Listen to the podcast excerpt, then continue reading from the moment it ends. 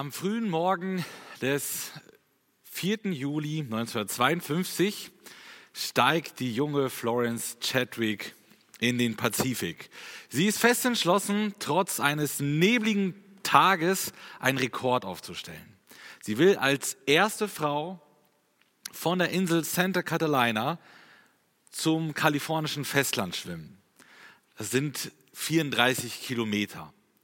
Und wer den Pazifik kennt, der weiß, das Wasser ist eiskalt und es ist wie gesagt neblig, aber sie ist fest entschlossen. Sie springt ins Wasser, sie wird von mehreren Beibooten begleitet, die sollen die Haie aufhalten und ihre Mutter und ihr Trainer und andere Leute sind dabei, um sie einfach zu motivieren.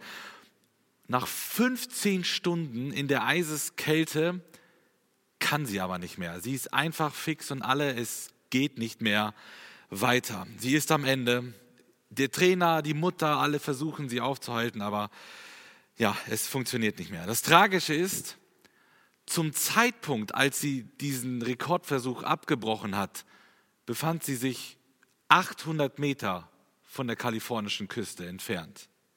800 Meter aus der Traum, aus der Rekord.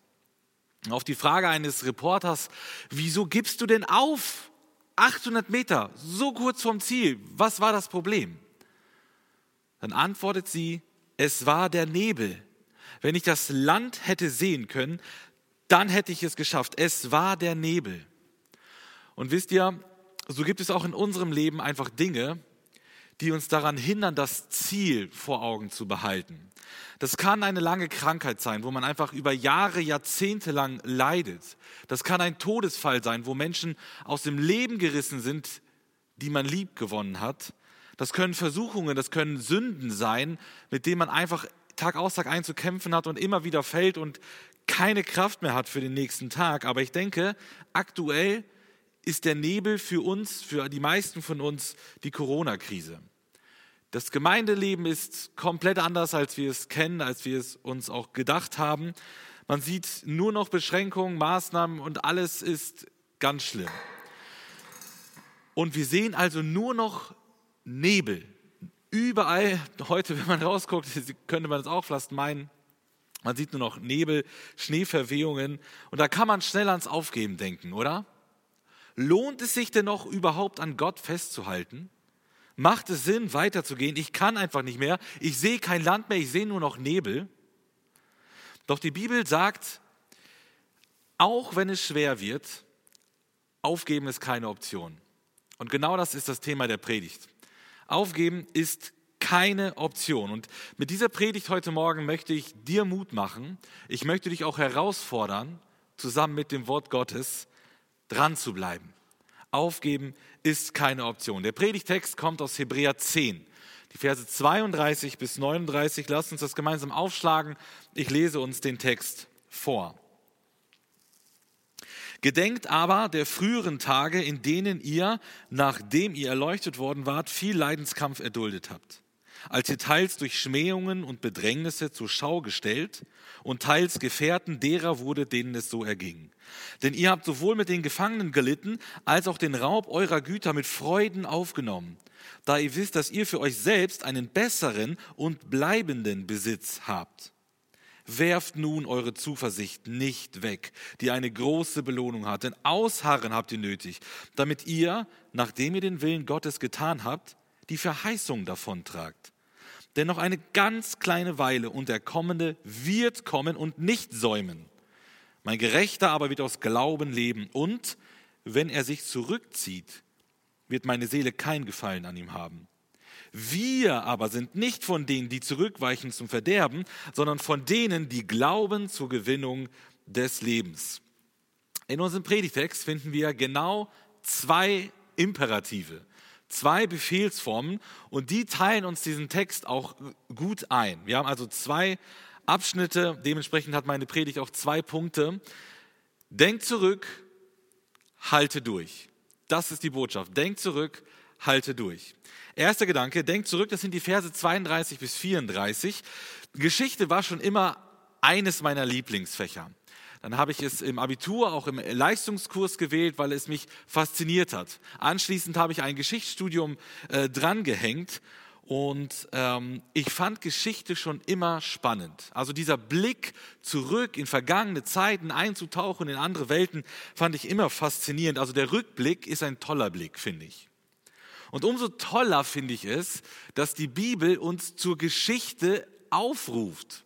Sie fordert uns auf, Geschichte zu betreiben und nämlich mal in die Vergangenheit zu schauen, mal in den Rückspiegel zu schauen und das Ganze nicht nur aus Spaß, so, oh, das war aber interessant und jetzt mache ich weiter, sondern um daraus für die Gegenwart zu lernen. Also der Rückblick hilft mir etwas für die Zukunft. Und die Leser des Hebräerbriefs werden hier in Kapitel 10 da, genau dazu aufgefordert, denk doch mal zurück, schau doch mal in die Vergangenheit. Ja, woran soll man jetzt genau denken? Der Autor sagt es uns an die Zeit der Bekehrung. Denn im Text heißt es, nachdem ihr erleuchtet worden seid. Und Erleuchtung ist eine Metapher für die Bekehrung. Es ist ja auch im Passiv geschrieben, also wo Gott quasi uns die Wiedergeburt geschenkt hat. Also da ist etwas mit uns passiert. Da sind wir vom Licht, äh, von der Finsternis ins Licht gegangen. Das ist die Bekehrung, die Erleuchtung. Ja, und wie war die Zeit nach der Bekehrung? Wie ist das bei uns heute auch? Ja, da ist man Feuer und Flamme für den Herrn. Man ist begeistert, in der Bibel zu lesen. Man möchte gerne beten, Gemeinschaft mit Gott haben, mit anderen Christen. Man will die ganze Welt retten. Man ist missionarisch aktiv und man ist einfach begeistert von Jesus. Und das nennt die Bibel die erste Liebe. Der Hebräerbriefschreiber sagt, an diese erste Liebe, denkt mal an diese Zeit zurück. Ja, wie sah die erste Liebe aus bei den Hebräern? Wunderbar. Wir, Sie erhalten hier vom Schreiber ein durchweg klasse Zeugnis. Aber nicht falsch denken, das war jetzt keine einfache Zeit. Also nicht, oh ja, das war eine schöne Zeit und wir haben uns alle gut verhalten und wir waren ja äh, so begeistert von Jesus, weil auch alles so einfach war im Leben. Im Gegenteil. Das Gegenteil war der Fall. Die Zeit war sehr, sehr schlimm. Der Schreiber spricht hier nämlich von viel Leidenskampf. Also das ist ein Kampf, ein Glaubenskampf, der mit viel Leid verbunden gewesen ist. Sie bekehren sich und dann gibt es Anfeindungen von den Juden. Die sagen, was, ihr lauft dieser Sekte hinterher und sie feinden ihre alten Glaubensgeschwister an. Und es kommt auch noch dazu, dass Verfolgung durch den Staat eintritt. Und es ist sehr bemerkenswert, es ist sehr bewundernswert, nachahmenswert, wie diese jungen Gläubigen sich in diesem Glaubenskampf, in diesem Leidenskampf verhalten haben. Wir lesen davon, sie haben den Kampf erduldet. Und dieses Wort meint standhalten, durchhalten, aushalten, ertragen. Und wörtlich, das ist ganz interessant, bedeutet dieses Wort bleiben statt zu fliehen. Also zurückzubleiben. Da ist Jesus, in äh, äh, Lukas 2 lesen wir das. Jesus ist mit seinen Eltern als Zwölfjähriger im Tempel. Seine Eltern verlassen Jerusalem Jesus bleibt. Dann lesen wir in Apostelgeschichte 17, Paulus missioniert in Berührer, es kommt Verfolgung, er reist weiter, aber seine Kollegen bleiben in Berührer.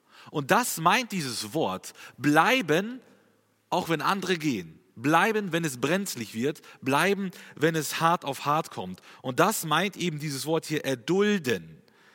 Und das beste Beispiel für erdulden ist natürlich Jesus. Es heißt, zwei Kapitel weiter, Hebräer 12, Vers 2, lass uns hinschauen auf Jesus, den Anfänger und Vollender des Glaubens, der um der vor ihm liegenden Freude willen die Schande nicht achtete und, Achtung, das Kreuz erduldete und sich gesetzt hat zu Rechten des Thrones Gottes. Also Jesus gibt nicht auf. Jesus erduldet das Kreuz, er hängt dort, er leidet für dich und für mich und er gibt nicht auf und anschließend wird er dafür belohnt.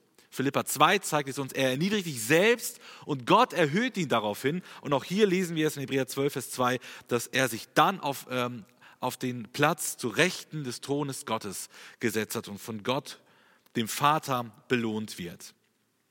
Wie sah denn jetzt dieses Erdulden der Hebräer ganz praktisch aus? Wir wagen jetzt mal einen Rückblick. Wir schauen mal in die Vergangenheit. Wir lesen erstens, sie wurden öffentlich beleidigt, öffentlich verfolgt. Also die harte Verfolgung hat offensichtlich nicht alle getroffen. Es war anscheinend keine flächendeckende Verfolgung. Aber manche hat es erwischt. Und im Text werden hier Schmähungen und Bedrängnisse genannt. Das sind auf der einen Seite also Beschimpfungen, falsche Vorwürfe, üble Nachrede, aber auf der anderen Seite eben auch Bedrängung oder Druck. Und das Ganze ist öffentlich passiert. Also manche wurden öffentlich zur Schau gestellt. Aus ihnen wurde ein Schauspiel gemacht. Aber was da jetzt genau passiert ist, verrät uns der Text nicht. Wir wissen nur, es war sicher extrem hart. Manche spekulieren, es könnte sich sogar um eine öffentliche Folter, eine öffentliche Misshandlung auf dem Marktplatz, wie auch immer, gehandelt haben. Aber das verrät der Text uns nicht. Sadhu Sundar Singh lebte im 19. Jahrhundert in Indien. Und als Jugendlicher, als sehr junger Mann bekehrt er sich zum christlichen Glauben in einer äh, hinduistischen Welt und seine Bekehrung bezahlt er mit dem Verlust seiner Familie. Seine Familie lehnt ihn ab, sie verstoßen ihn, sein Vater möchte ihn enterben, sein Bruder will ihn sogar umbringen. Die Menschen, die, mit denen man am äh, innigsten zusammen war, verstoßen ihn und schmeißen ihn aus der Familie hinaus. Doch der 16-jährige Sadhu Sundar Singh bleibt seinem Glauben treu und er schreibt ein Lied. Ich bin entschieden. Und dort heißt es, ich bin entschieden zu folgen Jesus ob niemand mit mir geht, doch will ich folgen. Die Welt liegt hinter mir, das Kreuz steht vor mir und dann immer wieder niemals zurück, niemals zurück. Und es ist schon echt interessant, das Lied kennen wir vermutlich alle. Es ist in viele, viele Sprachen übersetzt. Es ist eine weltbekannte christliche Hymne geworden, die Menschen immer wieder ermutigt hat seit äh, mehreren Jahrhundert Jahren. Und es ist doch spannend zu wissen, aus welchem Kontext dieses Lied geschrieben wurde. Und das Lied erscheint auf einmal in einem ganz anderen Licht. Er ist entschieden zu folgen Jesus, dran zu bleiben, ob niemand mit mir geht. Alle haben ihn verlassen. Äh, und er bleibt trotzdem dran. Aufgeben war für ihn keine Option. Wir sehen zweitens, sie standen anderen Verfolgten bei.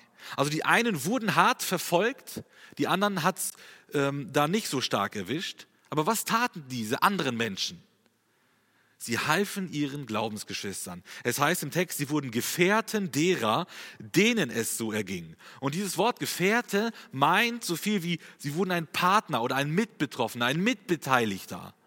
Also sie standen ihren Glaubensgeschwistern treu zur Seite. Sie hatten Gemeinschaft mit ihnen. Sie haben sie wahrscheinlich sogar besucht, obwohl es gefährlich für sie war, auf einmal mit diesen verfolgten Christen ja irgendwie in einem gemeinsamen ähm, Kontext gesehen zu werden.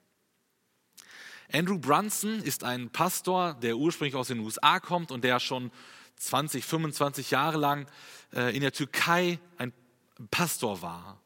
Und 2016 kurz nach dem Putsch in der Türkei kommt er in türkische Haft und ähm, ist dort auch zwei Jahre im Gefängnis. Und hier seht ihr das Bild direkt nach seiner Freilassung. Was Brunson in diesen zwei Jahren vor allem geholfen und ermutigt hat, war die Tatsache, dass andere Christen da waren und für ihn gebetet haben.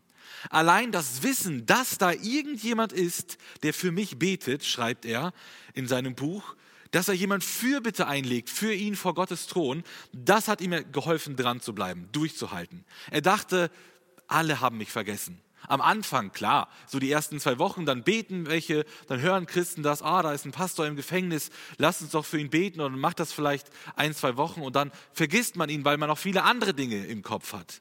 Und er dachte, niemand denkt doch an mich ich bin hier ganz alleine auf mich gestellt. Und seine Frau kommt immer wieder zu ihm ins Gefängnis. Sie durfte ihn meistens einmal in der Woche besuchen. Und sie sagt ihm, weißt du was, Christen weltweit beten für dich. Uns erreichen immer wieder Nachrichten, dass Menschen für dich beten. Aus dem Iran, aus China, in Deutschland gab es sogar Gebetsveranstaltungen für ihn. Spanien, Korea, Madagaskar, Ungarn, Mexiko, Libanon. Und sie sagt, ich weiß gar nicht, wo alles noch, ich habe es vergessen. Auf jeden Fall gefühlt die ganze Welt betet für dich.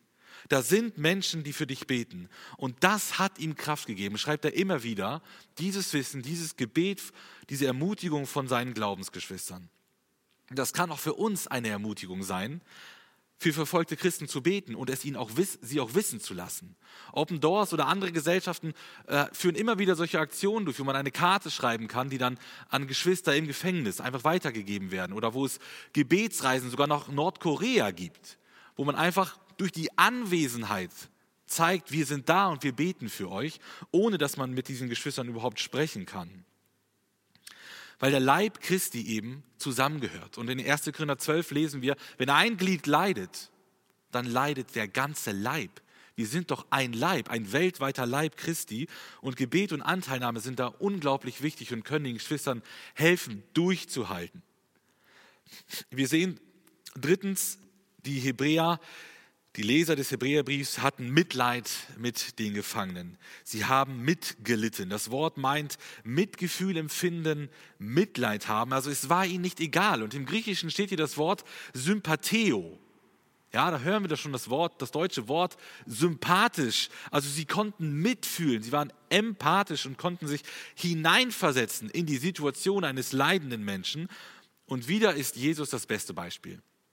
Auch im Hebräerbrief, Hebräer 4, Vers 15 lesen wir, dieser hohe Priester, damit ist Jesus gemeint, ähm, hat Mitgefühl mit unseren Schwächen, weil ihm die gleichen Versuchungen begegnet sind wie uns, aber er blieb ohne Sünde. Und so wie Jesus Mitleid mit uns hat, Mitgefühl hat mit uns, weil er weiß, in welchem Glaubenskampf wir stehen, so hatten die Geschwister, die Hebräer hier mit ihren Geschwistern Mitleid. Sie haben für sie gebetet, sie haben wahrscheinlich geweint, mit ihnen geweint und es hat sie emotional gepackt. Es hat sie nicht kalt gelassen. Und viertens sehen wir, sie sahen Diebstahl positiv. Ja, das ist äh, sehr befremdlich für mich auch gewesen. Offensichtlich wurde hier ihr Hab und Gut konfisziert. Man vermutet, dass der, also der Staat das irgendwie beschlagnahmt hat, ihr Hab und Gut, es ihnen weggenommen hat. Und das Wort, auch das hier benutzt wird, zeigt, es ist nicht einfach nur äh, weggenommen, es meint Raub, Plünderung oder gewaltsame Wegnahme. Also da ist schon äh, ja, viel im Spiel gewesen. Es war ein harter Schlag für die jungen Christen. Das ganze ähm, ja, Hab und Gut, äh, Besitztümer waren weg und sie freuen sich darüber. Das hat mich ein bisschen irritiert. Wieso freut man sich sogar? Und der Text gibt uns auch die Antwort. Weil sie wissen, dass sie viel besseren Besitz haben. Und damit meint er nicht, ja, sie freuen sich so, haha, sie haben den Dachboden nicht entdeckt, da haben wir noch ganz viel Wertvolles, was sie nicht mitbekommen haben, sondern er meint, nein, sie haben einen Besitz im Himmel. Sie haben einen viel besseren und vor allem einen bleibenden Besitz, den niemand wegnehmen kann. Der ist nämlich im Himmel bei Gott aufbewahrt. Und diese Freude über den himmlischen Besitz, diese Freude überwog die Trauer über den Verlust und deswegen haben sie diesen Diebstahl hingenommen. Sie haben es ertragen, erduldet. Und das hat mich an Martin Luther erinnert. Ich weiß nicht, vielleicht kennt der eine oder andere noch das Lied Ein feste Burg. Das ist ja so das bekannteste Lied von Luther. 1492 verfasst, also schon ein paar Tage her. Und in der letzten Strophe seines Liedes da heißt es, nehmen Sie den Leib, gut er, Kind und Weib, lass fahren dahin, Sie haben es kein Gewinn, das Reich muss uns doch bleiben. Und das ist doch wahrer Glaube, oder? Da ist jemand, der alles Irdische, alles, was so auf der Erde ist, was ja auch gut ist, Familie, Besitz, Gesundheit, sogar das eigene Leben, der das alles als zweitrangig ansieht. Lass es doch fahren das Reich muss uns doch bleiben. Jesus können sie uns nicht nehmen. Und so hat Luther gedacht und so hat, haben offensichtlich auch die Leser des Hebräerbriefs gedacht. Ähm, so haben auch ja, diese jungen Christen äh, eben äh, da, damals gedacht. Also der Schreiber fordert uns hier zum Rückblick auf, einmal in den Rückspiegel zu schauen. Denkt zurück, so lautet ja der erste Gedanke. Aber warum tut er das eigentlich? Warum sollen wir denn zurückschauen? Und ich denke, es ist eigentlich offensichtlich, ein Rückblick lohnt sich. Ein Beispiel. Als ich im Studium war und mich dann mit verschiedenen Theorien und so weiter beschäftigen musste und dann vor einer Hausarbeit stand, dann dachte ich manchmal, das schaffst du jetzt nicht. 15 bis 20 Seiten zu schreiben, irgendwelche komplizierten Themen, sich mit irgendwelchen Büchern und schlauen Menschen zu befassen. Ich dachte, ey, das verstehst du nicht. Das, das diese Aufgabe packst du jetzt nicht mehr. Und dann war ich manchmal kurz davor aufzugeben oder ja, ähm, das irgendwie zu verschieben und das Ganze hinauszuschieben. Also ist ja fast wie eine Aufgabe. Und dann habe ich mich einfach zurückerinnert und habe gedacht, okay, du studierst jetzt schon ein bisschen und letztes Semester hast du das Gleiche gedacht. Da war eine andere Hausarbeit und du hast auch gedacht, das schaffst du niemals. Und irgendwie hast du es geschafft. Und diese, dieser Rückblick, der hat mich einfach ermutigt, auch bei der jetzigen schwierigen Situation weiterzumachen, weil ich weiß, früher habe ich es ja schon mal geschafft. Oder ein anderes Beispiel. Ähm, auf, auch auf die Gefahr hin, dass ihr das nicht mehr hören könnt. Aber das ist einfach für mich das beste Beispiel. Wir waren ja letztes Jahr mit ein paar Männern unterwegs über den Hermannsweg, haben eine sehr lange Wanderung gemacht. Und am letzten Tag, oder eigentlich die ganze Zeit, da konnte ich nicht mehr, physisch nicht mehr, psychisch auch schon nicht mehr. Die Beine waren tot. Und insgeheim, ich weiß nicht, ob ich das schon mal verraten habe, habe ich schon eigentlich mit dem Gedanken gedacht, mich abholen zu lassen. Also Rudi weiß das. Ähm, habe ich schon gedacht, äh, in Detmold, da kennst du doch Leute, äh, wenn wir da in der Nähe sind, äh, da kannst du dich doch abholen lassen und dann bist du zu Hause. Was soll das eigentlich alles? Und ähm, wisst ihr, was unter anderem ganz stark geholfen hat? Die gegenseitige Ermutigung.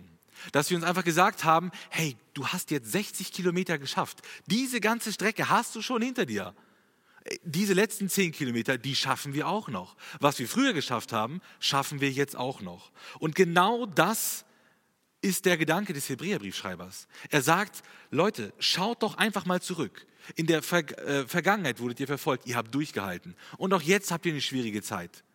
Aber bleibt dran, aufgeben ist keine Option. Ihr müsst einfach durchhalten. Mit Gottes Kraft habt ihr es früher geschafft. Dann werdet ihr es auch jetzt schreiben. Gott ist der gleiche. Also der Rückblick soll uns ermutigen, sollte die Leser damals ermutigen, dran zu bleiben, denn aufgeben ist keine Option. Und das führt uns zum zweiten Gedanken, halte durch, die Verse 35 bis 39. Und hier kommt dann der zweite Befehl. Jetzt Vers 32 fängt an mit, gedenkt aber der früheren Tage, der Rückblick. Und jetzt kommt Vers 35, werft nun eure Zuversicht nicht weg. Das ist also der zweite Imperativ. Man könnte auch sagen, gib nicht auf, halte durch. Und Vers 35 enthält in der Elberfelder Übersetzung das Wort nun, also werft nun euer Vertrauen nicht weg. Luther übersetzt mit darum werft euer Vertrauen nicht weg. Und dieses Wort meint auch eigentlich deswegen oder darum. Und dann stellen wir uns die Frage, ja, warum denn? Ja, wegen der Verse 32 bis 34. Weil ihr früher in der Vergangenheit durchgehalten habt, deswegen werft nun euer Vertrauen auch jetzt nicht weg. Weil ihr früher mit Jesus vorbildlich gelebt, gelebt habt, macht auch da jetzt bitte nicht, äh, macht da jetzt bitte weiter. Gebt jetzt nicht auf, schmeißt nicht alles über Bord. Viele von euch kennen vielleicht den Spruch, gib alles, nur nicht auf. Da gibt es Bücher, die so heißen, äh, Lieder, die so heißen, Filme, glaube ich auch.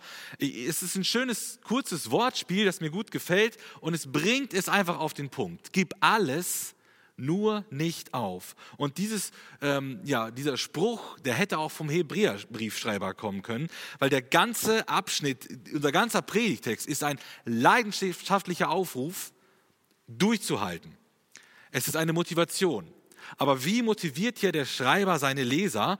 Und wir starten jetzt mal einen Ausblick. Eben haben wir den Rückblick gewagt und jetzt starten wir einen Ausblick. Vers 35 sagt er, wer Jesus vertraut, das ist die erste Motivation, der wird belohnt. Also wir werden aufgefordert, unsere Zuversicht nicht wegzuwerfen. Das Wort könnte auch übersetzt werden mit Freimütigkeit, mit Unerschrockenheit oder Vertrauen, so wie es Luther übersetzt. Äh, und er sagt also, ihr habt Jesus vertraut Ihr habt ihm unerschrocken gedient, ihr habt ihn freimütig in aller Öffentlichkeit bezeugt. Werft das jetzt nicht weg.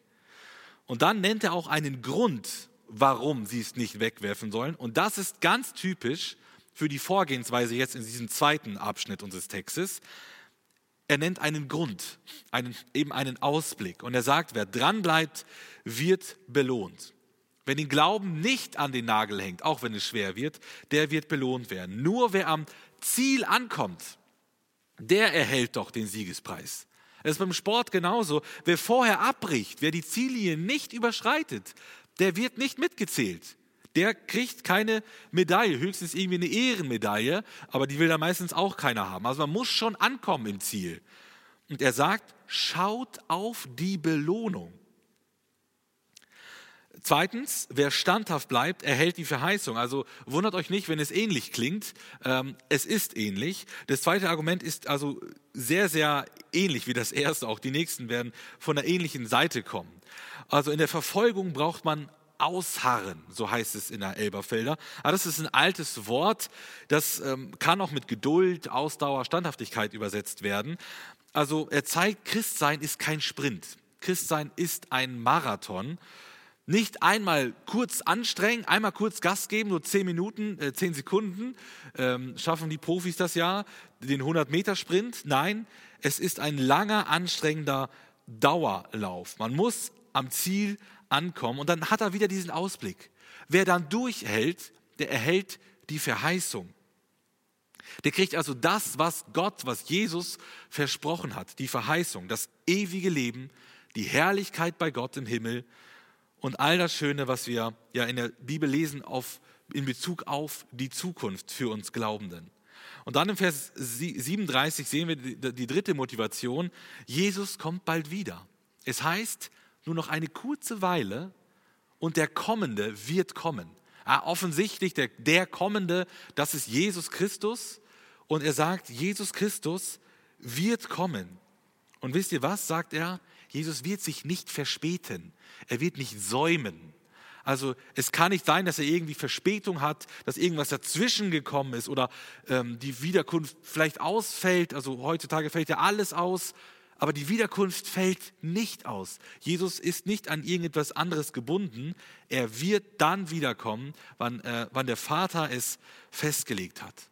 Und diese Aussicht auf Jesu Wiederkunft motiviert hier die Leser, motiviert auch uns. Und es ist ja immer wichtig, dieses, ein, ein Ziel vor Augen zu haben. Also wenn man irgendetwas macht und es schwer wird und man gar nicht mehr weiß, wofür man das macht, dann gibt man auf. Also wo ist denn da, da der Sinn noch? Also warum sollte ich mich anstrengen, wenn ich gar nicht mehr weiß, wofür mache ich das? Und wenn man im Leben nur noch Nebel sieht, so wie Florence Chadwick bei, beim diesem Rekordversuch beim Schwimmen, dann gibt man auf. Und bei unserer Wanderung letztes Jahr hatten wir ein Ziel. Hermannsdenkmal in Detmold willkürlich gewählt, irgendwo muss man ja hinwandern, aber wir wollten zum Hermann. Einfach nur zum Hermann. Dieses Wort fiel 10.000 Mal während der, der, Wanderung.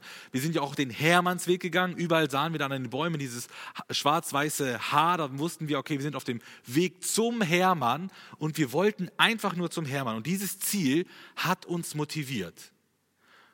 Und wir Christen haben das beste Ziel. Jesus Christus. Nicht irgendein Hermann, hinter dem wir herlaufen und zu dem wir unbedingt wollen, sondern wir wissen, wir sind auf dem Weg in die Herrlichkeit zu Jesus Christus. Und dieses Ziel gibt uns die Kraft, durchzuhalten. Jesus ist unser Ziel. Und dann im Vers 38 kommt ein ähm, freies Zitat oder eine Anspielung aus dem Propheten Habakkuk. Habakkuk 2, Vers 4 wird ja häufig im Neuen Testament zitiert, der Gerechte wird aus Glauben leben. Und ähm, er sagt hier, also wer glaubt, wird gerecht gesprochen. Und das war im Alten Testament so, der Glaube wird Abraham zu Gerechtigkeit gerechnet. Das war im Alten Testament nie anders. Und im Neuen Testament ist das genauso und das ist auch heute so. Der Glaube führt dazu, dass wir vor Jesus, vor Gott gerecht gesprochen werden. Nicht unsere Taten. Abrahams Beschneidung kam später und er hat die Verheißung der Ewigkeit schon vorher bekommen, bevor er irgendetwas Tolles leisten konnte. Und genauso ist das auch heute noch. Das ewige Leben, die äh, Rechtfertigung ist ein Geschenk aus Gnade. Das können wir uns nicht erarbeiten durch irgendetwas, was wir für Jesus tun. Aber dann folgt hier eine ernste Warnung im, im Vers 38. Also er sagt auf der einen Seite, also wer glaubt, wird gerecht gesprochen. Und dann kommt er zum Gegenteil. Wer abfällt, der wird ein böses Ende haben. Es heißt, Gott hat kein Gefallen daran, wenn jemand zurückweicht, wenn jemand feige zurückweicht, wenn jemand abbricht, wenn jemand den Glauben an den Nagel hängt. Nur wer durchhält bis zum Schluss, lesen wir im Neuen Testament immer wieder, der wird auch bei Gott ankommen. Und deswegen ist Durchhalten angesagt, ausharren. Der vierte Grund, der letzte ist dann, wer an Jesus glaubt, gewinnt das Leben. Vers 39 ist nochmal so eine Ermutigung. Wir aber sind nicht von denen, die zurückweichen zum Verderben, sondern von denen, die glauben zur Gewinnung des Lebens. Also nach dieser ernsten Warnung kommt nochmal eine, eine positive Ermutigung, weil der Schreiber sich sicher ist, dass seine Leser und er eben zu denen gehören, die den Glauben, ähm, ja, mit dem Glauben durchhalten.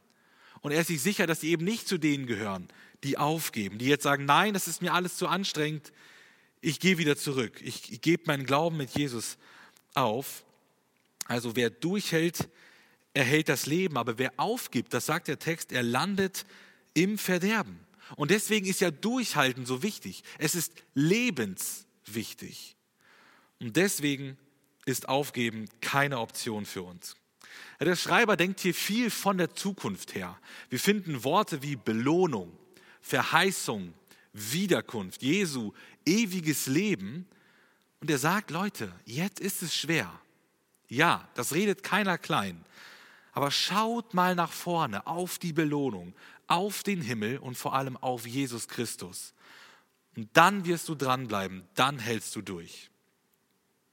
Ich habe euch ja schon von Andrew Brunson, dem Pastor, der in der Türkei inhaftiert war, vorhin berichtet. Und ich habe neulich sein Buch gelesen, Geisel für Gott. Kann ich euch sehr warm empfehlen. Von Open Doors auch unter anderem herausgegeben. Und Andrew Brunson saß im Gefängnis zwei Jahre und er bekam große Anfechtungen. Er bekam Schlafstörungen, Panikattacken, Depressionen, ja sogar Selbstmordgedanken. Und er selbst beschreibt sich als gebrochenen Mann. Und dann schreibt er eine bewegende Erklärung. Also als er im Gefängnis saß, isoliert war, mit vielen anderen Muslimen zusammen war und einfach nicht mehr konnte. Und als er kurz davor stand, seinen Glauben, seinen Verstand aufzugeben, da gab er Gott eine feierliche Erklärung ab. Also so eine Art Vertrag hat er dann äh, formuliert. Und möchte ich euch mal vorlesen. Also an Gott formuliert, was immer du tust oder nicht, ich werde dir folgen. Wenn du nicht mit mir sprichst, werde ich dir folgen. Wenn du mich deine Gegenwart nicht spüren lässt, werde ich dir folgen. Wenn du deine Sanftmut oder Freundlichkeit nicht zeigst, werde ich dir folgen. Wenn du zulässt, dass man mich betrügt, werde ich dir folgen. Wenn du mich im Gefängnis lässt, werde ich dir folgen. Und er schreibt, dass dieser bewusste Akt, so eine feierliche Deklaration, ihm einfach geholfen hat, dran zu bleiben, treu zu bleiben. Und so eine bewusste Entscheidung kann da wirklich einfach viel helfen, dass man Gott es feierlich verspricht, egal was kommt, ich werde dir folgen, niemals zurück, niemals zurück. Das hat er während seiner zweijährigen Haft geschrieben. Und kurz vor der Verurteilung, also zwei Jahre nachdem er inhaftiert war, kam dann so langsam ein Prozess und auch ein Urteil. Also ihr merkt, ähm, wie das da juristisch abgelaufen ist. Es gab keine Anklageschrift, keine, keine Verurteilung. Er saß mehr als zwei Jahre im Gefängnis. Und kurz vor dem Urteil, man wusste nicht, wie es ausgeht. 35 Jahre standen im Raum. Und dann sprach Andrew Brunson ein bewegendes Gebet. Er hat zu Gott gebetet, ich möchte unbedingt zu meinen Kindern zurückkehren. Aber wenn du noch nicht mit dem fertig bist, was du durch meine Gefangenschaft oder meine Rückkehr ins Gefängnis erreichen willst, dann gib mir Kraft, Mut und Ausdauer, um bis zum Ende treu zu sein.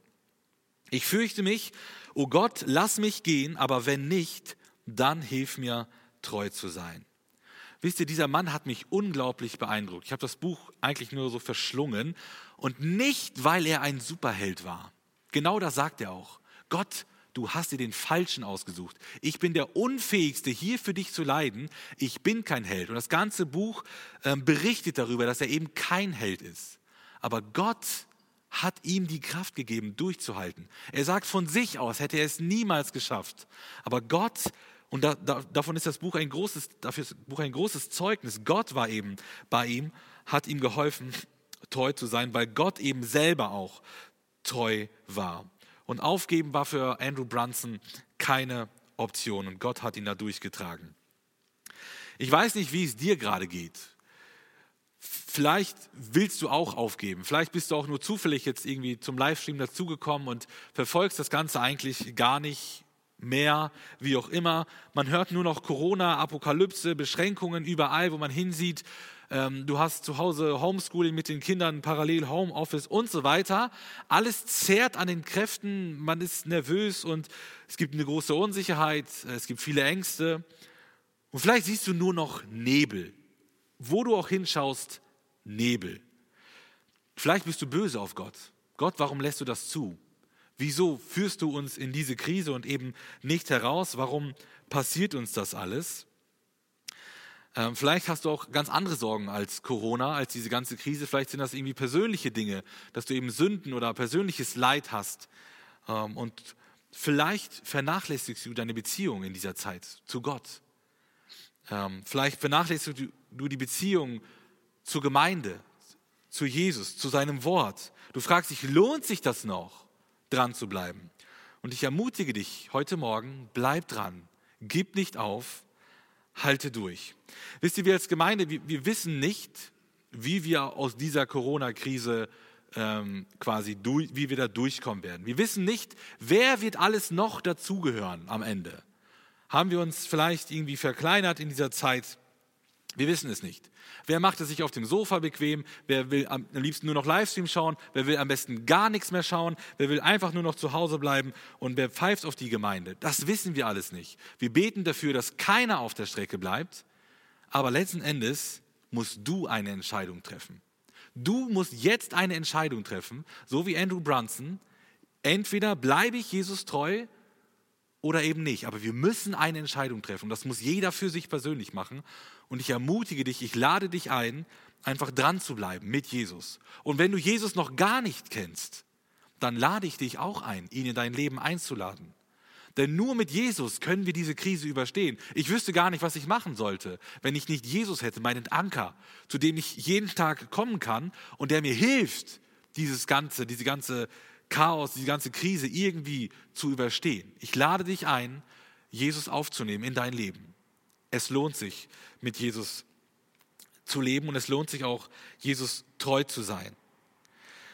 John Parschauer, damit möchte ich schließen, zählt zu den Gründern der Bibelschule Brake. Er war von 1959 bis 1978 der erste Schulleiter der Bibelschule Brake. Und er beendete all seine Briefe mit einem merkwürdigen Kürzel. LFW. Er war Kanadier und das ist auf Englisch und es bedeutet Let's finish well. Let's finish well. Auf Deutsch ungefähr Lasst uns gut enden. Und er wollte seine Freunde, seine Leser, die Schüler, die ganze Schulgemeinschaft immer wieder ermutigen, dran zu bleiben. Eben nicht so zu sein wie Gideon, ein großer Glaubensheld und am Ende landet er im Götzendienst. Oder Salomo, ein großer Glaubensheld und am Ende landet er im Götzendienst. Und er hat, hatte diese äh, warnenden Beispiele auch aus der Bibel vor Augen und sagt, Leute, let's finish well. Lasst uns dranbleiben. Wir müssen durchziehen bis zum Ende. Es reicht nicht, große Siege mal gefeiert zu haben und dann irgendwann abzubrechen, diesen Lauf. Genau das ist die Botschaft unseres Textes. Das Ende krönt. Es bringt nichts, am Anfang loszurennen und dann abzubrechen. Man muss auch am Ziel ankommen. Und dabei hilft, helfen uns zwei Dinge. Der Rückblick und der Ausblick. Ich finde es richtig interessant, wie der Schreiber diesen Text hier gliedert und wie er das aufbaut. Er sagt, schaut doch mal zurück und das motiviert euch. Und er sagt, schaut doch mal nach vorne und das motiviert euch. Rückblick und Ausblick motivieren uns. Liebe Gemeinde, let's finish well. Denn aufgeben ist für uns keine Option. Amen.